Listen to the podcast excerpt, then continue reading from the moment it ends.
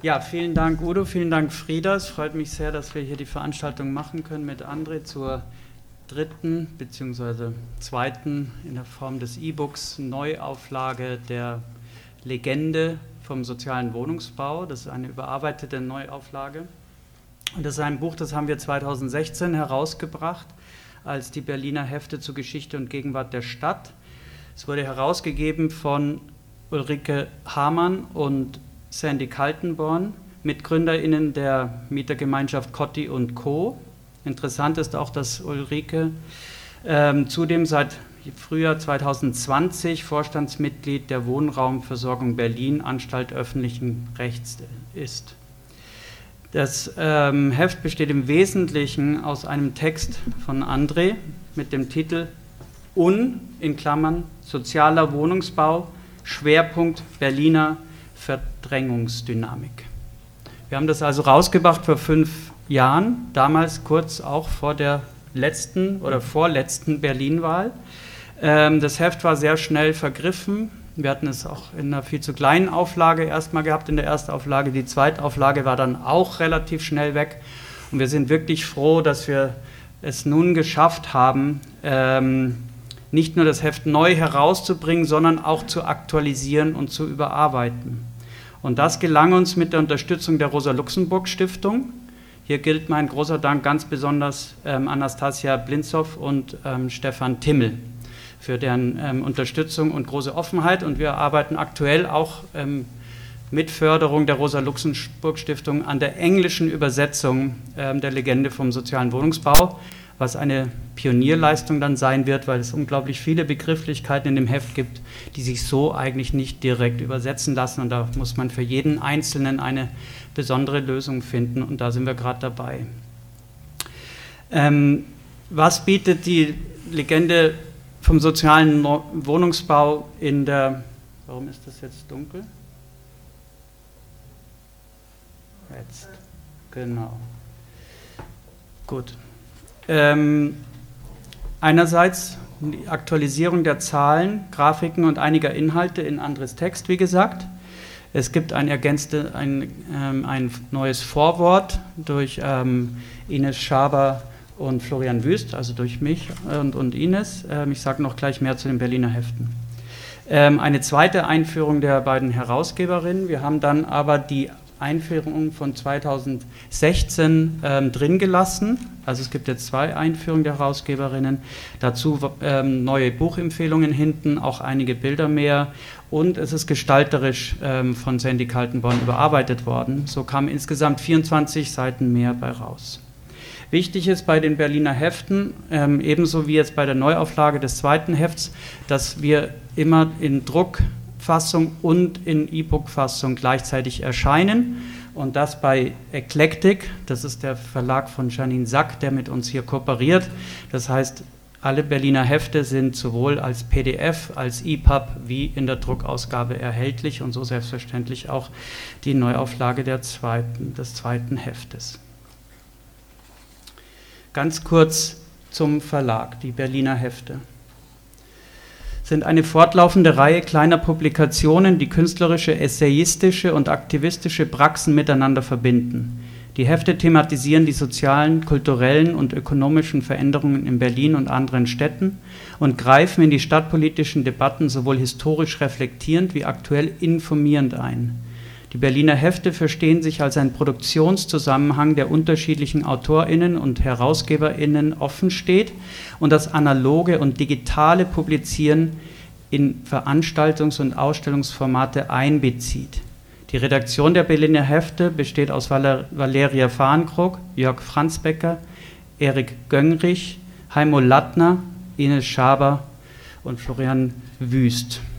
Wir kommen alle nicht aus dem Verlagswesen, auch nicht ähm, von geisteswissenschaftlichen Studien, wo man das Schreiben erlernt hätte, sondern sind vor allem KünstlerInnen, ähm, Kuratorinnen und haben eigentlich aus dem, einer ähm, KünstlerInnenbewegung hier in Berlin haben und brauchen ähm, in der ersten Hälfte der Zehnerjahre ähm, dieses Format der Berliner Hefte entwickelt, um auch unseren Diskurs in Bezug auf Kultur und Stadtpolitik nachhaltiger zu gestalten. Also nicht nur Debatten zu organisieren oder offene Briefe gegen den regierenden Bürgermeister, sondern auch in ähm, Form von Publikationen diskursive Beiträge zu, ähm, zu leisten, die dann ja, fortbestehen und ihr eigenes Leben führen und ähm, in Bibliotheken landen und auch wiederum immer wieder neue Diskurse anfachen und informieren können. Und ich glaube, das tut die Legende vom sozialen Wohnungsbau in einer ganz besonderen Weise.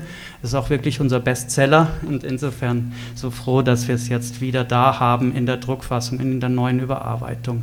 Wie gesagt, wie Frieda sagte, seit fünf Jahren. Wir haben acht Bücher bisher rausgegeben. Nummer neun und zehn sind gerade in Produktion und die Themen sind wirklich sehr unterschiedlich von der Chronik der Geschichte oder der Geschichte des Mauerparks über ähm, das Thema des, ähm, der Neugestaltung der alten äh, Mitte und des Max-Engels-Forums bis zur Düne Wedding, der Landschaft der Rehberge oder auch ähm, zu Fragen des, äh, der Volksgesetzgebung in der Nummer 5 oder Zingsterstraße 25 von Sonja Schönberger zum Beispiel. Das sind verschiedene ähm, transkribierte Interviews mit BewohnerInnen der ähm, Zingsterstraße 25, einem Hochhaus in Neu-Hohenschönhausen.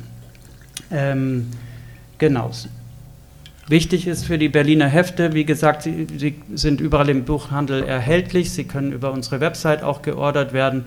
Das geht dann für die Printausgabe zu Books People Places. Ähm, das ist ein Vertrieb von Peter Schmidt, der uns seit Anfang an quasi sind wir gemeinsam gewachsen und äh, macht unseren gesamten Vertrieb.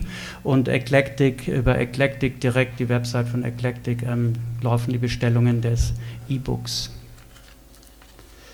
Worum geht es in der Legende vom sozialen Wohnungsbau?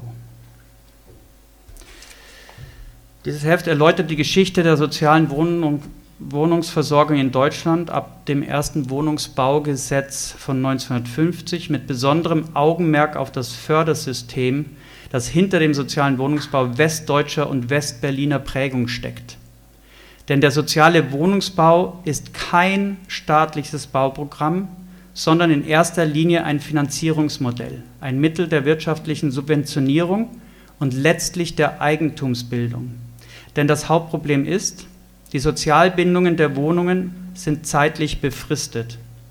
Obwohl in deren Bau und Finanzierung viel öffentliches Geld floss, wird in Deutschland jede Sozialwohnung irgendwann zu einer Wohnung ohne Förderstatus über welche der die Eigentümerin frei verfügen kann, egal ob es sich um private Eigentümerinnen, Immobilienkonzerne oder öffentliche Wohnungsbauunternehmen handelt.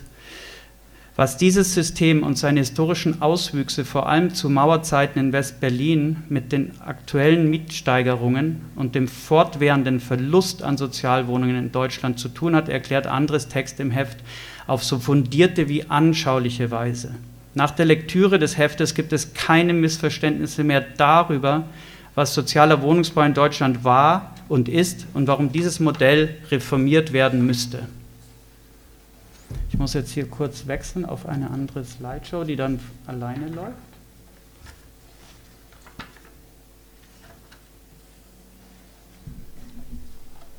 Das sind jetzt einige Bilder aus dem Heft, das auch ähm, reichhaltig bebildert ist ähm, mit historischem Material oder auch aktuelleren in Bezug auf die Mieterinnenproteste in Berlin der letzten zehn Jahre.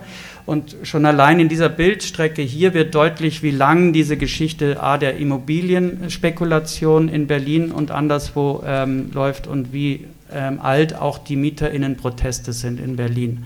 Ähm, das hat mitnichten erst vor zehn Jahren begonnen. Und das zeigt auch, inwieweit das Heft im Kontext der und Umfeld oder weiteren Umfeld der Mieterinnenproteste hier in Berlin ähm, entstanden ist und vor allem rund um das Cottbusser Tor. Wie gesagt, die Herausgeberinnen sind Mitgründerin von Cotti und Co. Deshalb ist das auch ein ganz wichtiger Referenzrahmen von den Bildern her, aber auch von der Position des Sprechens im Buch und auch auf was sich ähm, André immer wieder bezieht im Buch. Ähm, ganz wichtig die, der Bezug zu den ähm, Initiativen und Protesten der MieterInnen ähm, und stadtpolitischen Initiativen hier in Berlin. Deshalb ist das Heft auch ein Zeugnis dafür, dass Veränderung hin zu einer sozialeren Stadt immer wieder über den Druck der Straße erwirkt werden muss. Aktuelles Beispiel hierfür natürlich der erfolgreiche Volksentscheid von Deutsche Wohnen und Co. enteignen. Ähm, André, du bist Sozialwissenschaftler mit den Themenschwerpunkten Stadterneuerung, Gentrifizierung und Wohnungspolitik, arbeitest als wissenschaftlicher Mitarbeiter am Institut für Sozialwissenschaften der Humboldt-Uni. Aber noch wichtiger finde ich, du bist Autor und Aktivist und eine wahnsinnig wichtige Stimme im Kampf um eine Stadt für alle in Berlin und anderswo. Heute in der schönen Besprechung des, der Neuauflage der, im Baunetz hat das Stefan Becker also diesen Buchtipp ganz schlicht und, und kurz mit Systemfehler ähm, betitelt ähm, in Bezug auf den ähm, sozialen Wohnungsbau. Ich habe das ja kurz in meiner Einführung angerissen, aber kannst du das zuvor Gesagte nochmal kurz ähm, insofern erweitern bzw. klar machen vor dem Hintergrund deines Textes und dieser langen und extrem komplexen Geschichte ähm, des Fördersystems, des, ähm, des Fördersystemfehlers des sozialen Wohnungsbaus, was daran so unsozial ist. Ja, erstmal herzlich willkommen und schön, dass es wieder Präsenzveranstaltungen gibt. Und ähm, ja, im Prinzip hast du ja alles Wichtige schon vorgetragen und vorgelesen. Und ähm, ich bin immer noch ziemlich geflasht davon, dass ein, also weiß nicht, wenn ihr mal reingeguckt habt, das ist ja ein sehr sachliches Buch. Also da sozusagen geht es jetzt weniger um große Parolen und Forderungen für ein Recht auf Stadt für alle, sondern wenn man sich das ansieht, da werden Gesetze aus den 50er Jahren vorgestellt, da werden Förderrichtlinien auseinandergenommen und genauer beschrieben, die in den letzten 30 Jahren dutzendfach verändert worden, da werden bestimmte politische Entscheidungen ähm, detailliert in ihren Wirkungen analysiert, die zur beschleunigten Auflösung der sozialen Wohnungsbaubestände führen. Und ich kann mich daran erinnern, dass wir im Vorfeld der Entscheidung, dass wir so ein Buch machen, in der NGBK, glaube ich, eine Veranstaltung hatten, die von Haben und Brauchen organisiert wurde. Also wo ich auch dachte, irgendwie, na gut, da sind jetzt stadtpolitisch engagierte KünstlerInnen und die ähm, interessieren sich wahrscheinlich aus so Gründen des weiß nicht, Distinktionswillens für so ein absurdes Thema wie sozialer Wohnungsbau. Ja, also das war ja so zu einer Zeit, wo es so ein bisschen langweilig wurde, über Gentrification in Berlin zu sprechen, weil irgendwie das konntest du inzwischen an allen Küchentischen hören und ähm, eigentlich gab es auch kein Viertel, wo das gerade kein Thema war. Und ich habe ehrlich gesagt gedacht, naja, das, das ist jetzt so ein, so ein Restinteresse für wohnungspolitische Themen und ähm, habe aber dann schnell gemerkt, dass, dass dahinter tatsächlich ein veränderter Wille steht, ähm, zu verstehen, warum Mieten in Berlin steigen, zu verstehen, an welchen Stellen Politik versagt und, glaube ich, sich damit zu beschäftigen, warum Politik versagt, ähm, deutet darauf hin, dass, dass es ein großes Interesse daran gibt, sich zu überlegen, wie könnte es denn anders funktionieren. Also das, das sehen wir in Berlin, finde ich, in, in ganz vielen Hausgemeinschaftsinitiativen in den letzten Jahren, die sehr konkrete Forderungen stellen. Also die, die jetzt nicht einfach nur sagen, meine Miete ist zu hoch und irgendwie wir wollen nicht verdrängt werden, sondern es geht ja immer weiter in die Richtung, dass, dass sehr konkrete Forderungen gestellt werden. Ja, 2015 hatten wir den Mietenvolksentscheid, der ja einen großen Gesetzkatalog zur Wohnraumversorgung in Berlin mit auf den Weg gebracht hat. Initiativen wie Cotti und Co. oder auch Sozialmieter.de ähm, in Berlin haben seit zehn Jahren inzwischen ein engagiertes Programm, um die Reform des sozialen Wohnungsbaus in Berlin zu bewirken. Ähm, wir haben jetzt, ähm, Florian hat schon gesagt, ähm, das erfolgreichsten Volksbegehren oder den erfolgreichsten Volksentscheid aller Zeiten in Berlin, der auch mit einer konkreten Forderung verbunden ist. Und ähm, ich glaube, dass die Auseinandersetzung mit dem sozialen Wohnungsbau als Förderprogramm und als Systemfehler uns auch hilft, ähm, gewappnet zu sein für Auseinandersetzungen, die uns in den nächsten Monaten und Jahren erwarten werden. Also weil es sozusagen sieht sehen jetzt alle, die schon die Berichterstattung rund um den Umgang mit dem erfolgreichen Volksentscheid sehen. Ähm, da wird wieder von Bündnissen mit privater Wohnungswirtschaft ähm, gesprochen. Da wird davon gesagt, ja, dass es einen Anstieg des ähm, sozialen geförderten Wohnungsbaus geben soll. Und gerade deshalb ist es so wichtig, ähm, sich dieses Prinzip ähm, genauer anzuschauen, um, um, um auch zu sehen, ähm, das ist eigentlich keine soziale Alternative für eine soziale Stadtentwicklung. Und in dem Buch selber oder in dem Heft ähm, sozusagen werdet ihr viele Zahlen finden, die das bestätigen, was wahrscheinlich eh alle wissen. Also die Mieten steigen in Berlin und ähm, die führen dazu, dass die Mietbelastungsquote für einen Großteil der Haushalte ähm, weit über diesen 30 Prozent sind, die als leistbar gelten. Und wir können relativ deutlich auch an den Zahlen belegen, dass die Mietsteigerungen, die es in Berlin gibt, einen doppelten Hintergrund haben, dass die zum einen Ausdruck von etwas sind, was ich als Marktversagen beschreibe, also eine sozusagen Marktekstase, die sich in steigenden Immobilienpreisen ausdrückt, die dann über eine erhöhte Ertragserwartung dazu führen, dass vor allen Dingen neue EigentümerInnen ähm, den Druck von hohen Preisen versuchen, an die Mieterinnen abzuwälzen. Also äh, letztendlich ist die Verdrängung immer schon mit eingepreist, wenn zurzeit Immobilien in Berlin verkauft werden, weil bei jeglicher Berechnung, die also auch von, von konservativen Ökonomen und Ökonomen vorgenommen wird, völlig klar ist, ähm, zu den Preisen, zu den Immobilien in Berlin erworben werden, ähm, die kannst du aus den aktuell gezahlten Mieten, aus den aktuell vertraglich geregelten Mieten überhaupt nicht refinanzieren. Die kannst du nur refinanzieren, wenn es dir gelingt, die Miete ganz massiv anzuheben. Der schnellste Weg, Mieten ganz massiv anzuheben, ist eine Neuvermietung zum deutlich höheren Preis, also wo so eine Neuvermietungsrendite herausspringt, oder die Umwandlung in Eigentumswohnung. Und, und das ist sozusagen die eine Seite, die wir beobachten, dass der ähm, sozusagen verstärkte Handel mit Immobilien letztendlich zu einer zu einem Verwertungsdruck führt, der ähm, zu Lasten von Mieterinnen und Mietern in der Stadt geht. Und die zweite Seite, ähm, wenn der Markt versagt, ähm, muss das immer dazu gesagt werden, dass wir es mit einem ganz massiven Staatsversagen ähm, im Bereich der Wohnungspolitik in Berlin auch zu tun hatten. Ähm, das sozusagen sind die ganz bekannten Eckpunkte, die Berliner Politik seit 1990 betreffen, wenn wir an die große Privatisierungswelle in den 90er und 2000er Jahre denken, wo über die Hälfte des öffentlichen Wohnungsbestandes ähm, privatisiert wurde und ein Großteil dieser Wohnungen ja inzwischen ähm, bei börsennotierten Unternehmen, die sich dann auch noch gegenseitig ähm, auffressen und fusionieren, ähm, gelandet sind. Also wo wir auch ganz deutlich sehen, ähm, diese Privatisierung, die war nicht nur ähm, das Aufgeben von wohnungspolitischen Spielräumen, also Wohnungen, die dem Land nicht mehr gehören, können ja nicht mehr vom Land selber bestimmt werden, sondern die waren tatsächlich ein Türöffner für ein Verwertungsmodell von international organisierten FinanzmarktakteurInnen, die ähm, nach Berlin und auch auf andere Wohnungsmärkte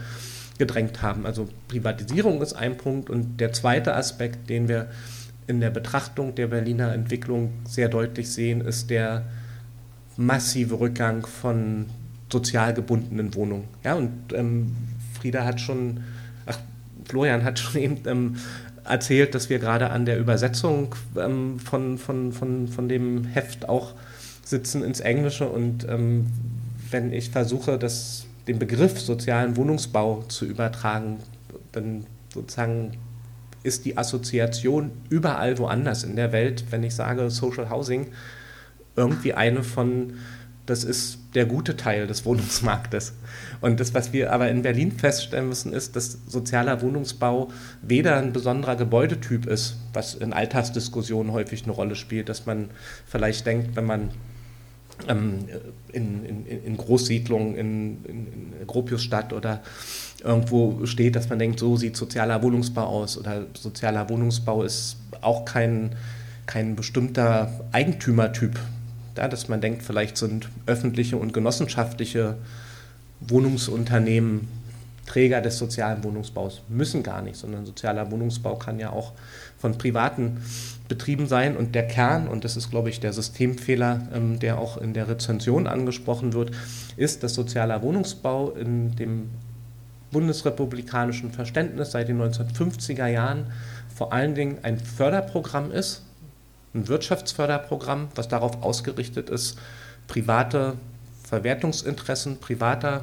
Eigentümer Innen, da konnten dann auch Genossenschaften, öffentliche Wohnungsunternehmen mit einsteigen, aber die zu bedienen, daran ausgerichtet sind und im Gegenzug für diese Wirtschaftsförderung ähm, letztendlich eine zeitlich befristete soziale Zwischennutzung erreichen. Also das ähm, kennen wahrscheinlich alle, die sich schon ein bisschen mit sozialen Wohnungsbau beschäftigt haben, ähm, dass da immer so Zahlen ähm, herumschwirren, wie viel Wohnungen aus der Bindung gefallen sind. Ja, also gibt es jetzt inzwischen auch durch, weiß nicht, Abfragen im im, im, im, Bundestag regelmäßig ähm, Antworten der Bundesregierung, die dann feststellen, in diesem Jahr sind wieder 30 oder 40 oder 2014, glaube ich, 80.000 Wohnungen aus der Bindung gefallen. Und, und, und das sozusagen kann man sich ja gar nicht richtig vorstellen, was das ist. Also was bedeutet, dass eine Wohnung aus der Bindung fällt. Also schon, schon dieser Begriff ist ja eine sozusagen technokratische ähm, Paradoxie eigentlich. Und ähm, das bedeutet, dass die ähm, über diese Wirtschaftsförderung mit dem Namen sozialer Wohnungsbau vereinbarten Mietpreis- und Belegungsbindungen nicht mehr weiterlaufen, weil die zeitlich befristet sind. Und das, das heißt äh, im, im, im Klartext, dass wir ein Förderprogramm haben, bei dem der Staat ähm, ungefähr das anderthalbfache der ursprünglichen Baukosten an Fördergeldern ausreicht im Laufe der gesamten Förderperiode. In dieser Förderperiode bezahlen die Mieterinnen ungefähr das anderthalbfache der ursprünglichen Baukosten aus ihren Mieten. Wir haben das in einzelnen Häusern sozusagen detailliert nachgerechnet.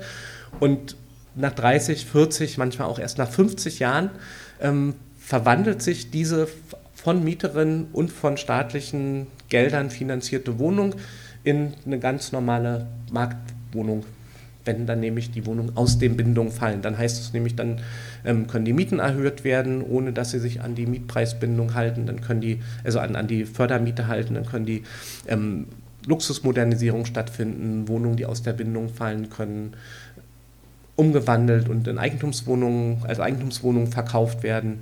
Also all diese Verdrängungsgefahren, die es gibt, ähm, gelten und dann für diese. Ein Aspekt, ähm, und teils fallen sie ja gar nicht raus, sondern sie werden quasi rausgeworfen, indem man durch frühzeitige Rückzahlung das, von Darlehen das auch beschleunigt, beziehungsweise die mhm. Bindungsfrist nochmal verkürzt. Genau, aber also der, der Systemfehler ist, ist, ist ja sozusagen auch ohne die Berliner Perversion schon, schon gegeben. Genau. Also und, und das, was wir in, in, in Berlin erlebt haben, und das ähm, ist der dritte Teil in dem, ähm, in, in dem Aufsatz, der hier im Heft ist, ähm, da wird nochmal der beschleunigte Abschied aus dem sozialen Wohnungsbau in Berlin sehr detailliert beschrieben. Ähm, das sind eine Reihe von politischen Entscheidungen, ähm, auf weitere Förderungen zu verzichten, sogenannte Anschlussfördergelder nicht mehr zu zahlen. Dann gab es 2011, das war, glaube ich, die aller, allerletzte gesetzliche Entscheidung der rot-roten Regierung damals ähm, ein Gesetz, was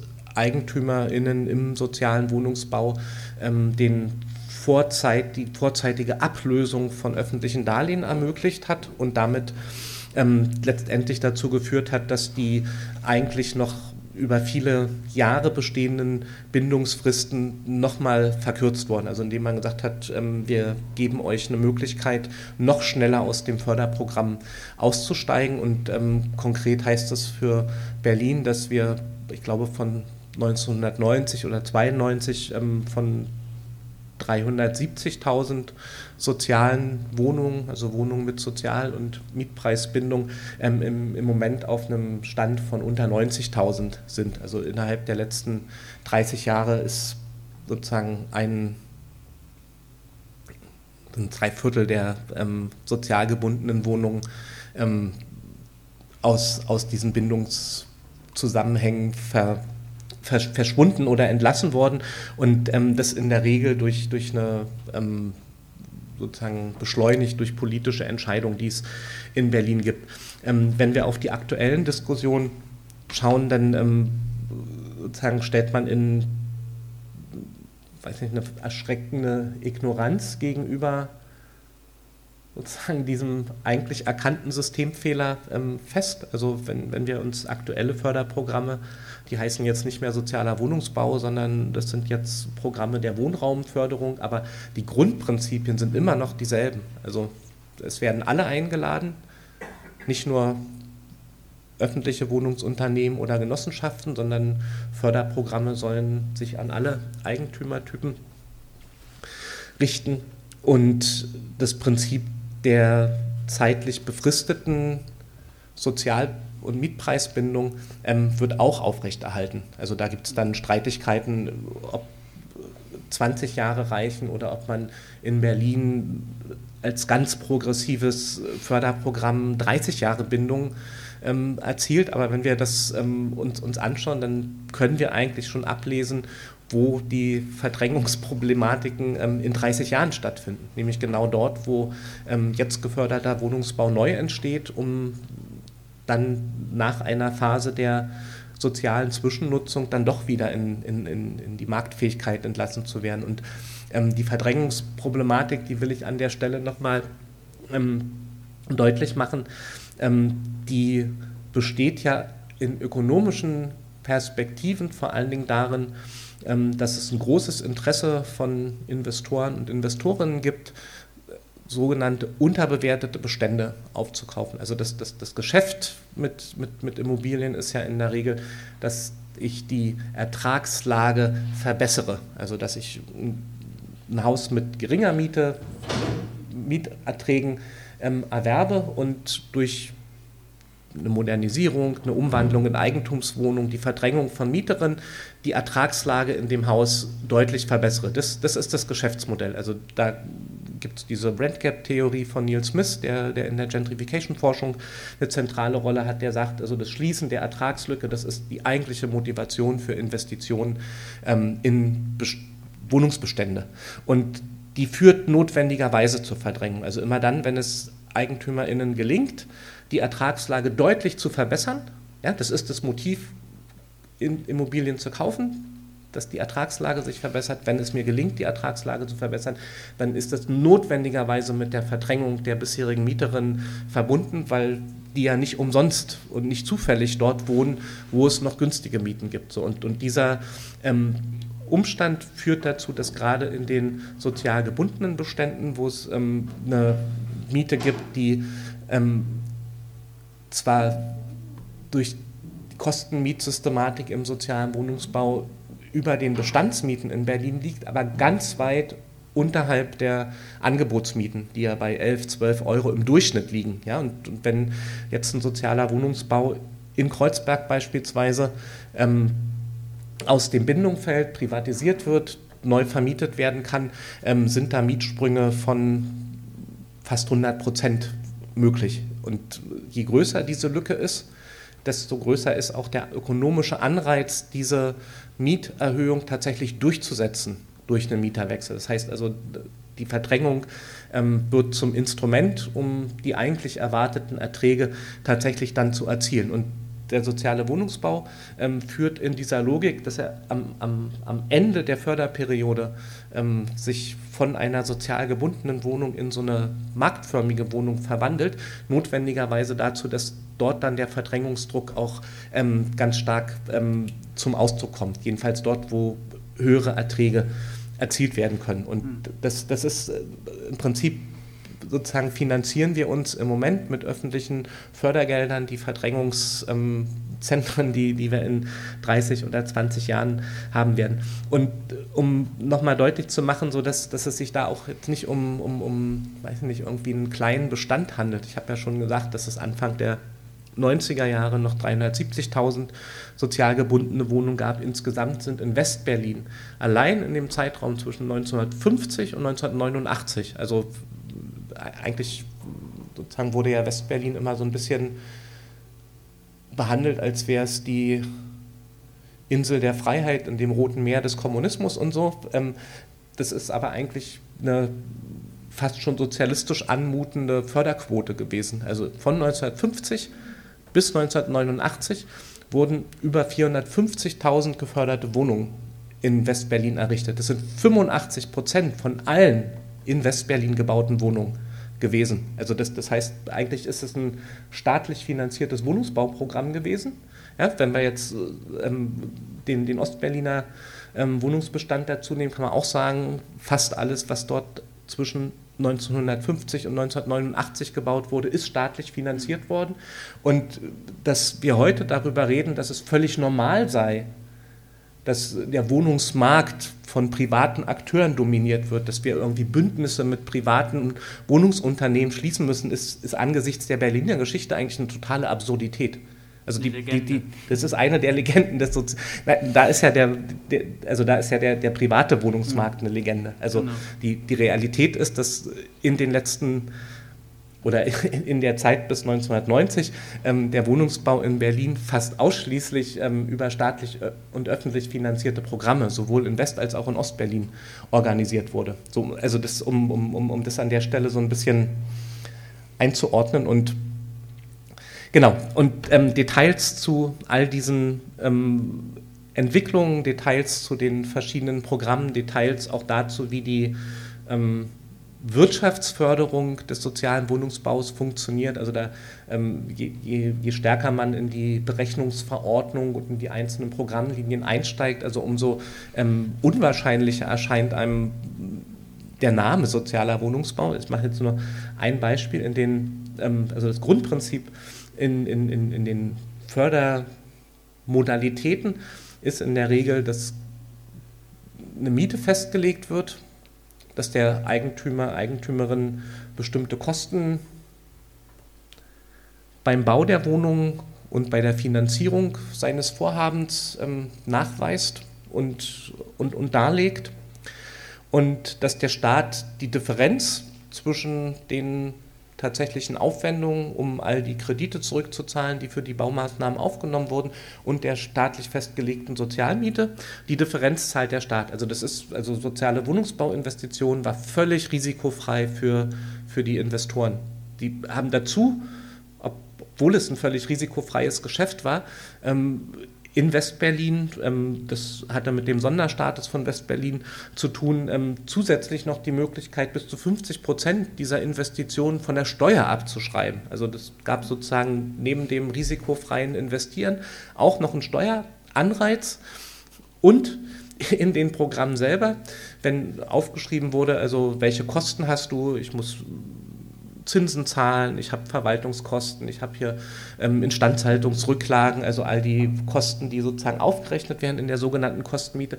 Ähm, da war festgelegt, dass Eigentümer, Eigentümerinnen, die in dem Programm sind, sich für ihr sogenanntes Eigenkapital, also das Geld, was sie zum Anfang mit auf den Tisch legen, um in diese Investition einzusteigen, in der Regel 20 Prozent, das durfte mit 4,5 und wenn es mehr als 20 Prozent waren, sogar mit 6 Prozent Eigenkapitalverzinsung angerechnet werden. Also das heißt, man, man, man, schreibt sich sozusagen einen jährlichen Gewinn von 6 Prozent auf das eingesetzte Eigenkapital noch dazu und das kriegst du auch noch vom Staat ausgeglichen. Ja? Also in, insofern ähm, kann man tatsächlich relativ deutlich sagen, sozialer Wohnungsbau ist, ist, ist ein wirklich gut auf die Interessen von privaten Investorinnen und Investoren ausgerichtetes Förderprogramm gewesen und ähm, zu den sozialen Effekten, die zeitlich begrenzt waren, ähm, habe ich sozusagen schon, schon was gesagt. Und das ist, ähm, wir haben auch mit, mit Kollegen aus vielen anderen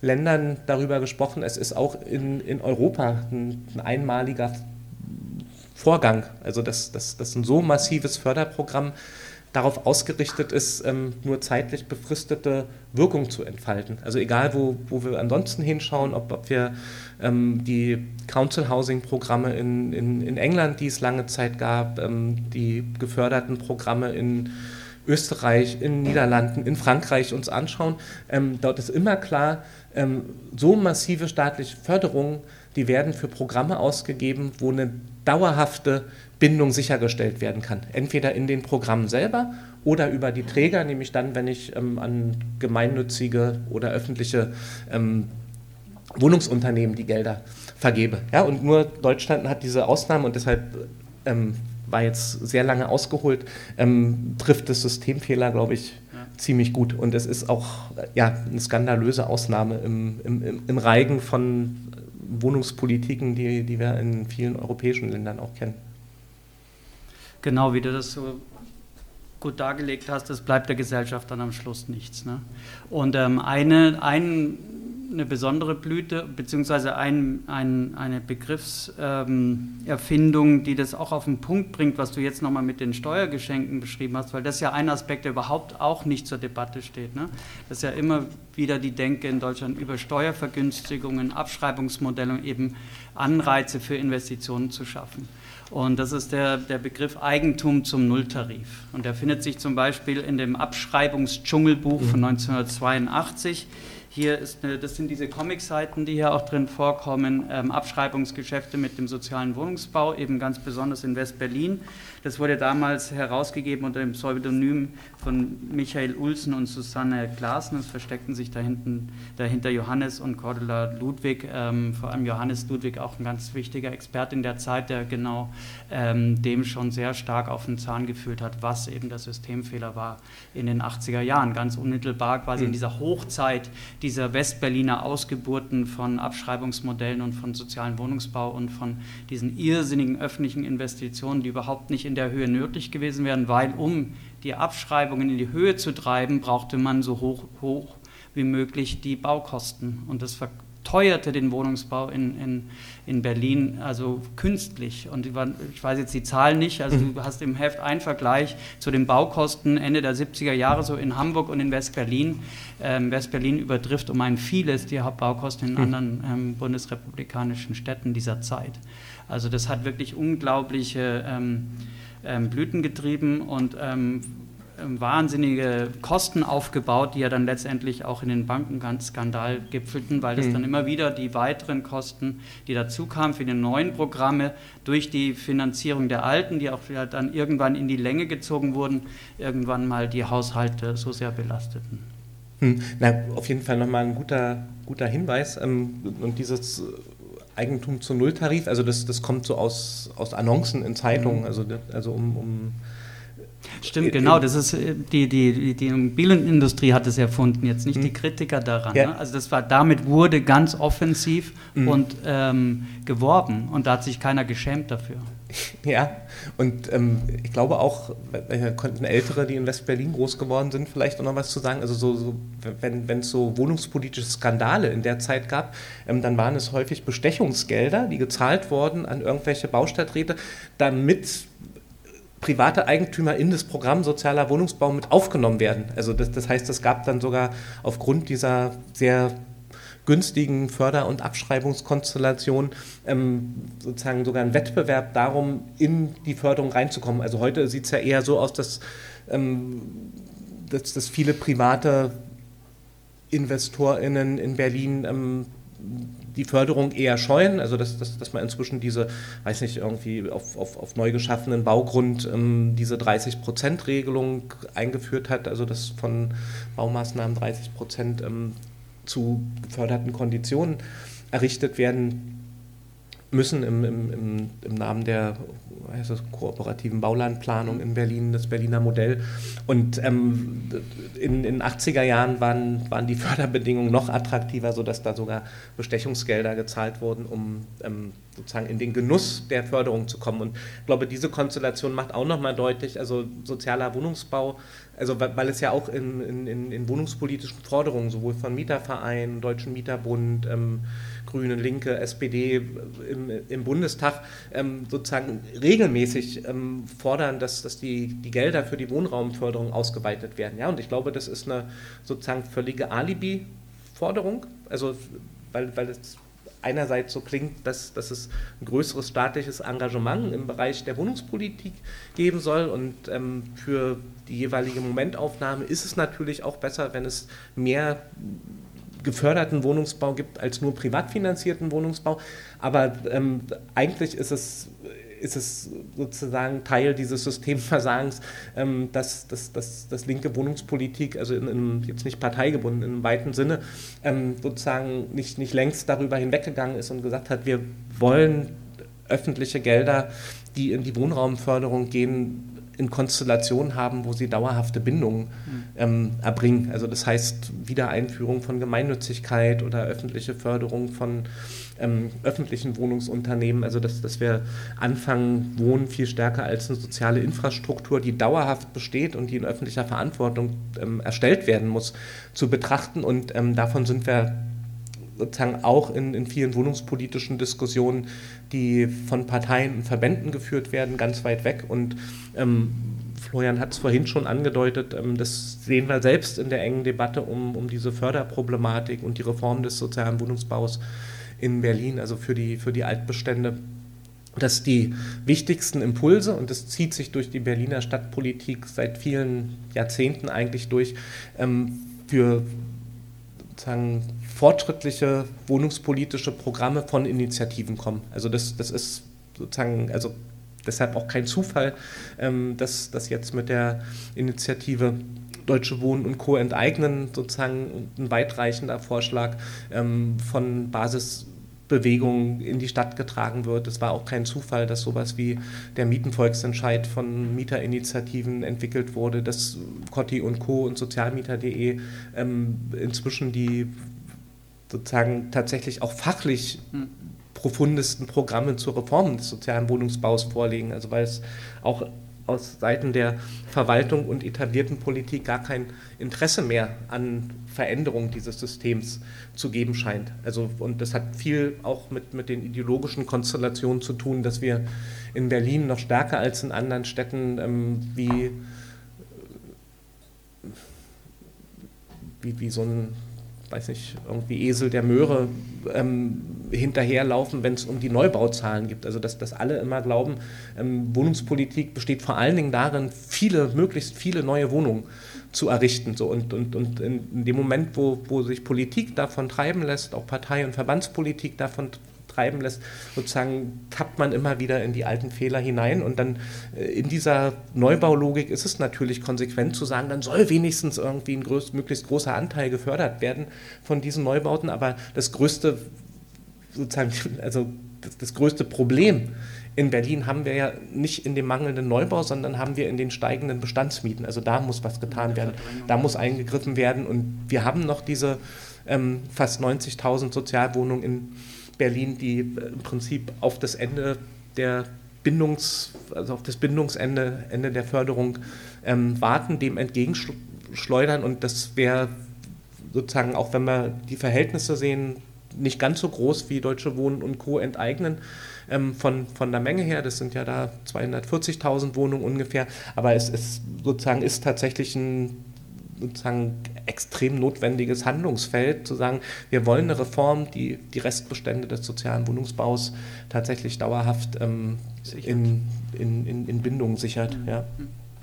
Nochmal kurz zurück auf 2016, nochmal ein weiterer Systemfehleraspekt, weil das Verhältnis zwischen Kostenmiete und Sozialmiete ist ja kein starres, sondern es verändert sich und die Sozialmieten steigen über die Bindungslaufzeit. Das heißt, es war ja dann notwendig für Cotti und Co. als eine der Hauptforderungen erstmal ähm, ganz am Anfang, wir müssen die Sozialmieten müssen gedeckelt werden, ne, um sie quasi bezahlbar mhm. zu halten. Also das ist in sich ja auch schon wieder eine, eine, ein arges Paradox, dass Sozialmieten unbezahlbar werden für diejenigen, die, ähm, die in diesen Wohnungen wohnen und die sich auch nicht kein, aus vielen Gründen was anderes nicht leisten können. Ähm, und dem wurde dann ja eben durch den ähm, Kampf und auch durch das, die Hartnäckigkeit ähm, von Sozialmieter.de damals noch, so heute Mieterstadt.de mhm.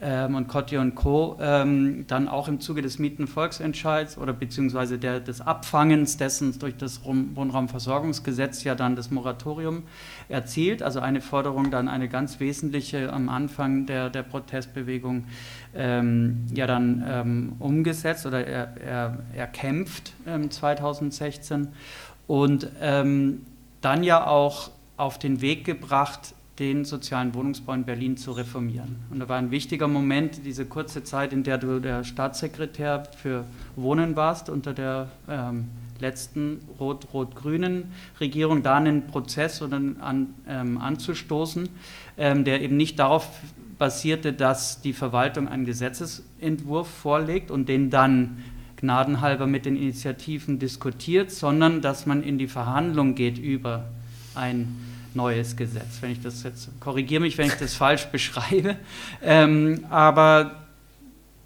und das ging ja weiter. Ähm, und mhm. vielleicht, dass du kurz rekapitulierst, weil wir jetzt in diesem fünf Jahre Zeitfenster jetzt ja fünf Jahre Berliner Hefte, fünf Jahre Legende vom sozialen Wohnungsbau, fünf Jahre letzte Berliner Regierung, fünf Jahre Versuch eines, einer Reformierung des sozialen Wohnungsbaus in Berlin. Wie würdest du da auf diese fünf Jahre zurückblicken? Wo stehen wir da jetzt? Und ähm, ist hm. das was jetzt auch für die neue politische Konstellation in der Stadt?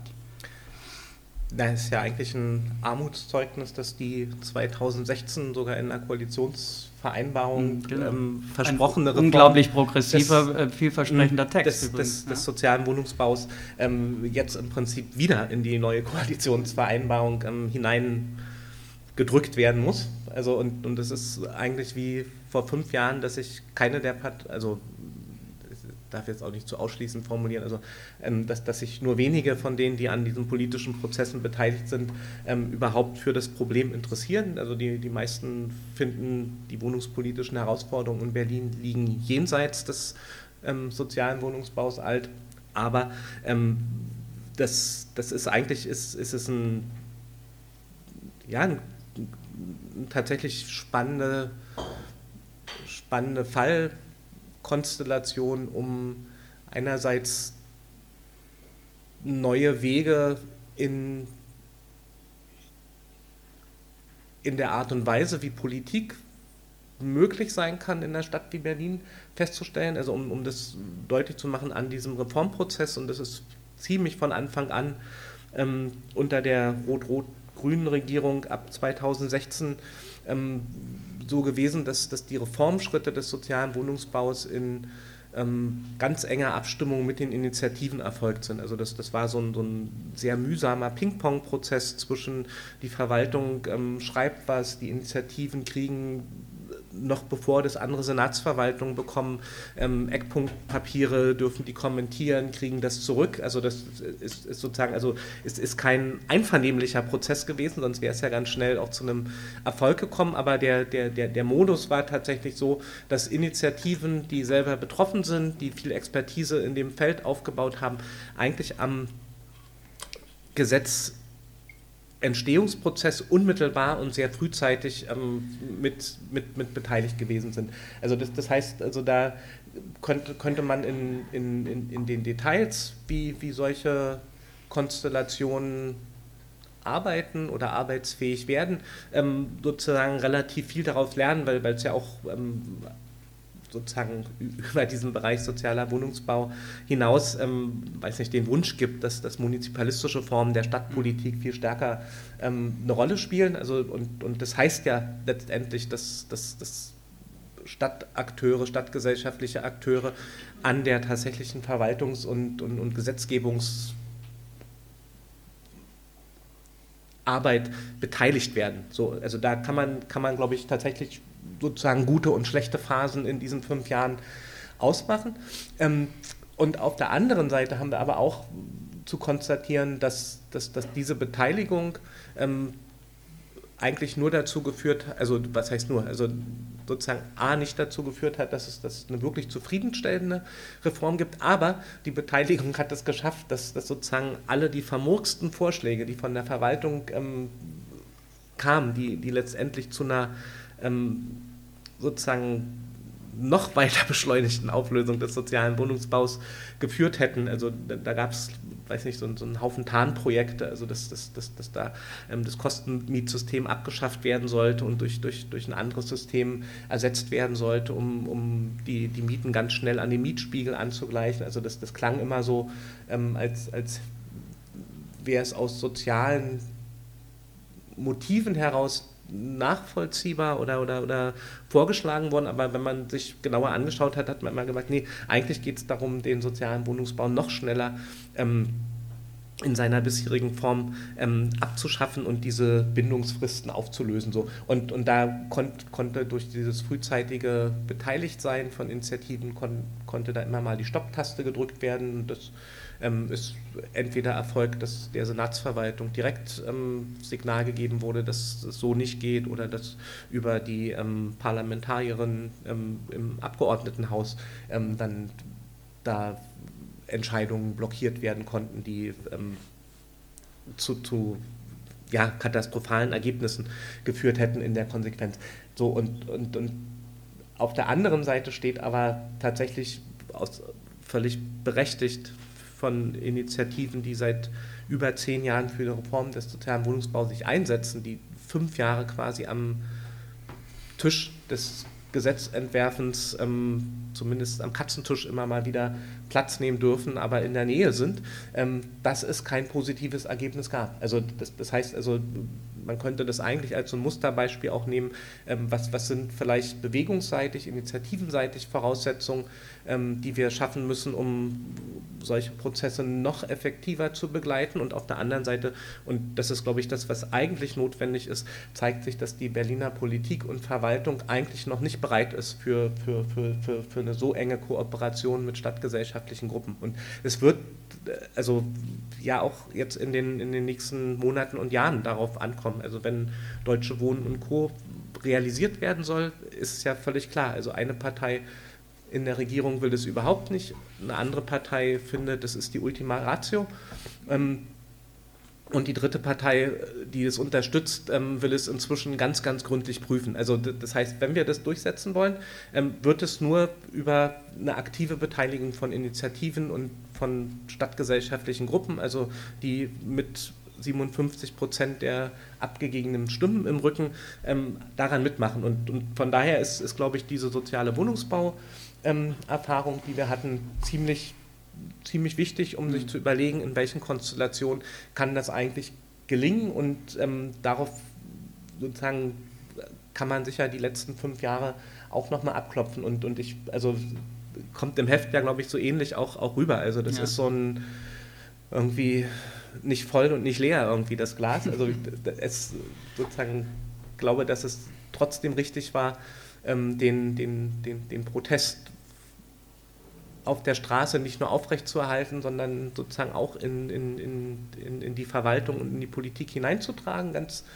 gezielt. Und ähm, gleichzeitig sehen wir aber ähm, nur einfach die Entscheidung, diesen Weg zu gehen, ähm, verändert die Spielregeln noch nicht. Und, und wir, wir müssen, glaube ich, stärker noch uns, uns damit auseinandersetzen, wie muss eigentlich Verwaltung und Politik in Berlin ja. ähm, aufgestellt werden, damit eine tatsächliche Beteiligung der Stadtgesellschaft möglich ist. Und, und aus einer sozialen Perspektive oder wohnungspolitischen Perspektive, das hatte ich jetzt wahrscheinlich schon dreimal gesagt, ähm, sozusagen wird ja deutlich, die besten Vorschläge kommen ja aus der Stadtgesellschaft. Also das, das sieht ja auch jeder. Ja wenn, wenn, wenn wir uns das anschauen. So, und, und eigentlich ist es relativ einfach, wenn man sagt, dass Verwaltung und etablierte Politik das nicht umsetzen können oder wollen, dann ähm, braucht man Wege, wie es direkt demokratisch umgesetzt werden kann. Und, und, und, und dazu brauchen wir ein Format. Also weil wir ja das, das System, dass es Verwaltung gibt und dass es ein Abgeordnetenhaus gibt und dass es Senatsentscheidungen geben wird,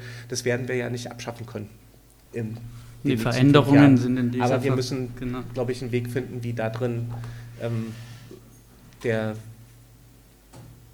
sozusagen die, die Ideen, die Kraft, die Energie, die es, die, die es in der Stadt gibt, wirklich zum Tragen kommt. Nochmal ein, eine Frage, dann würde ich gerne öffnen, und zwar zu diesen konkreten Vorschlägen, die du jetzt so anskizziert hast. Eine, den du auch schon also in der Erstauflage und jetzt natürlich im Text belassen hast, der aber letztendlich zurückgeht auf ähm, oder auch schon vorkommt in einem Text von 1983 von Stefan Krätke, ist der revoltierende Fonds. Also als ein mögliches Alternativmodell ähm, des ähm, sozialen Wohnungsbaus. Magst du das kurz skizzieren, beziehungsweise ist das was, was du jetzt auch etwas, was jetzt für dich in die Debatte gehört, ähm, was ähm, immer noch Gültigkeit hat als mögliche Alternative, dass sich quasi sozialer Wohnungsbau mit seinen Mieten auch refinanziert in sich selber? Ähm Na, es ist ein sozusagen schon seit Ewigkeiten, also ich weiß gar nicht, wenn es in den 80ern Jahren ist, seit 40 Jahren diskutierter Ansatz irgendwie zur, zur Veränderung ähm, von, von, von Förderbedingungen. Mhm. Und also revolvierender Fonds heißt ja einfach, ähm, wenn nach 30 Jahren die jetzt die Bindung ausläuft und die Mieten zur Mehrung des privaten Gewinns gezahlt werden, also weil ja Mieterinnen in den ehemals sozial gebundenen Wohnungen weiterhin Miete bezahlen, teilweise sogar höhere Mieten, das habe ich erklärt. Mhm. Und in der Vorstellung, dass man sagt, ähm, es gibt nach 30 oder 40 Jahren die Situation, dass die ursprünglichen Erstellungskosten die, die ja hoch sind. Also ein Haus zu bauen kostet ja einfach unglaublich viel Geld und dann muss man irgendwie einen Kredit aufnehmen und der muss über einen langen Zeitraum zurückgezahlt werden. Das ist der Zeitraum, in dem sozusagen der Staat mit seinen Darlehen den EigentümerInnen unter die Arme greift, damit die Miete in diesem Zeitraum ähm, nicht so hoch sein muss. Und wenn, wenn das vorbei ist, dann zahlt, also geht ja die ganze Miete vollständig dem Gewinn des Eigentümers zu. Und zwar zu einem Zeitpunkt, wo gar keine Kosten mehr entstehen, außer den Instandsetzungskosten oder den, den Verwaltungskosten. Also das, das heißt also eigentlich wird ähm, genau, also so. Und, und in, in, der Idee von dem revolvierenden Fonds würde es heißen, wie wäre es denn, ähm, wenn dann, klar, da muss die Miete nicht gesteigert werden, aber die Miete, die dann gezahlt wird, die fließt zurück, ähm, nicht in private Taschen, sondern in den Fonds, der revolvierende Fonds, aus dem dann nach 30 oder 40 Jahren eben die nächsten sozialen geförderten Wohnungsbauprojekte finanziert werden. So, so macht es ja das Mietshäuser-Syndikat. Genau, ja, ganz, ganz, ganz viele ähm, Initiativen funktionieren ähm, im Kleinen nach diesem Prinzip, aber das, das, das, ist, das ist die Idee. Aber der, der, der Kern von, von dieser Forderung revolvierender Fonds ähm, ist, ist ja ein anderer. Ist ja nicht nur, dass ich sage, ich will so einen Kreislauf, ähm, des, also über einen langen Zeitraum ähm, entstehenden Kreislauf von, von, von, von Förderflüssen entwickeln, sondern der Kern ist, ähm, dass, dass, dass es heißt, ich brauche Träger in so einem Wohnungsbauförderprogramm, ähm, die bereit sind, keine privaten Gewinne nach 30 Jahren erzielen zu wollen. Das heißt, ich brauche eigentlich einen, einen Non-Profit-Bereich, einen gemeinnützigen Bereich oder einen öffentlichen Bereich, der ähm, sicherstellt, dass Mieterträge, die dann kommen, tatsächlich zurückfließen. Und das, was wir im Moment sehen, ist, ähm, gibt ja 180.000 Genossenschaftswohnungen in Berlin, die rein theoretisch ähm, nach diesem Prinzip funktionieren können, die das aber nicht machen. Also die, die sozusagen, also die, die, die Neubauleistung von Genossenschaften ist relativ gering, obwohl da ja viele dabei sind, die haben 60, 80, teilweise über 100 Jahre alte Bestände, also die haben keine großen Kosten mehr, die auf die Erstellungskosten zurückgehen, die haben inzwischen energetische Sanierung durchgeführt und Fahrstühle eingebaut, also da kamen schon immer mal Kosten noch dazu, aber sozusagen aus einer wohnungswirtschaftlichen Perspektive sind die total gut aufgestellt. Und selbst bei wirklich durchschnittlichen leistbaren Mieten, die, die, die, die mhm. nicht höher sein müssen als, als, als die Durchschnittsmieten in, in, in öffentlichen Wohnungsbaugesellschaften, hätten die eigentlich das Potenzial, jetzt weiter aktiv zu werden. Und das sozusagen aber bleibt aber im Moment ganz stark aus. So, und, und, und, und deshalb ist eigentlich diese Forderung nach revolvierenden Fonds, also das ist ein charmantes und gut erklärbares Finanzierungsinstrument, mhm. aber es ist eigentlich gebunden an sozusagen eine völlige Veränderung der Akteurenstruktur. Also du brauchst andere Eigentümer. Aber die öffentlichen, die ja seit fünf Jahren auch auf Gemeinwohl verpflichtet sind ähm, oder weg von der Profitorientierung, also die öffentlichen Wohnungsbauunternehmen machen das dann ebenso wenig. Die machen das im Moment auch nicht, genau. Und also da bei, bei, bei, bei den landeseigenen Wohnungsunternehmen ist, ist ja im Moment sehr stark, dass die vom Staat verpflichtet werden, also in dem Fall vom Land Berlin ähm, sozusagen möglichst hohe Neubauleistung zu bringen. Ja. Das heißt, also, also da könnte man sagen, indirekt ist das, ist das schon so ein Kreislauf, also das, was die an Mieterträgen einnehmen in Häusern, wo sie keine akuten Kosten haben, müssen sie im Moment in die Erweiterung ihrer Bestände stecken. Aber es ist sozusagen kein öffentlicher Fonds, aus, aus dem das herausgegeben wird, sondern wird in den Unternehmensbilanzen sozusagen selber ausgeglichen. Aber also da, da kann man schon eigentlich sagen, wird dieses Prinzip halbwegs auf, ja. sozusagen aufrechterhalten.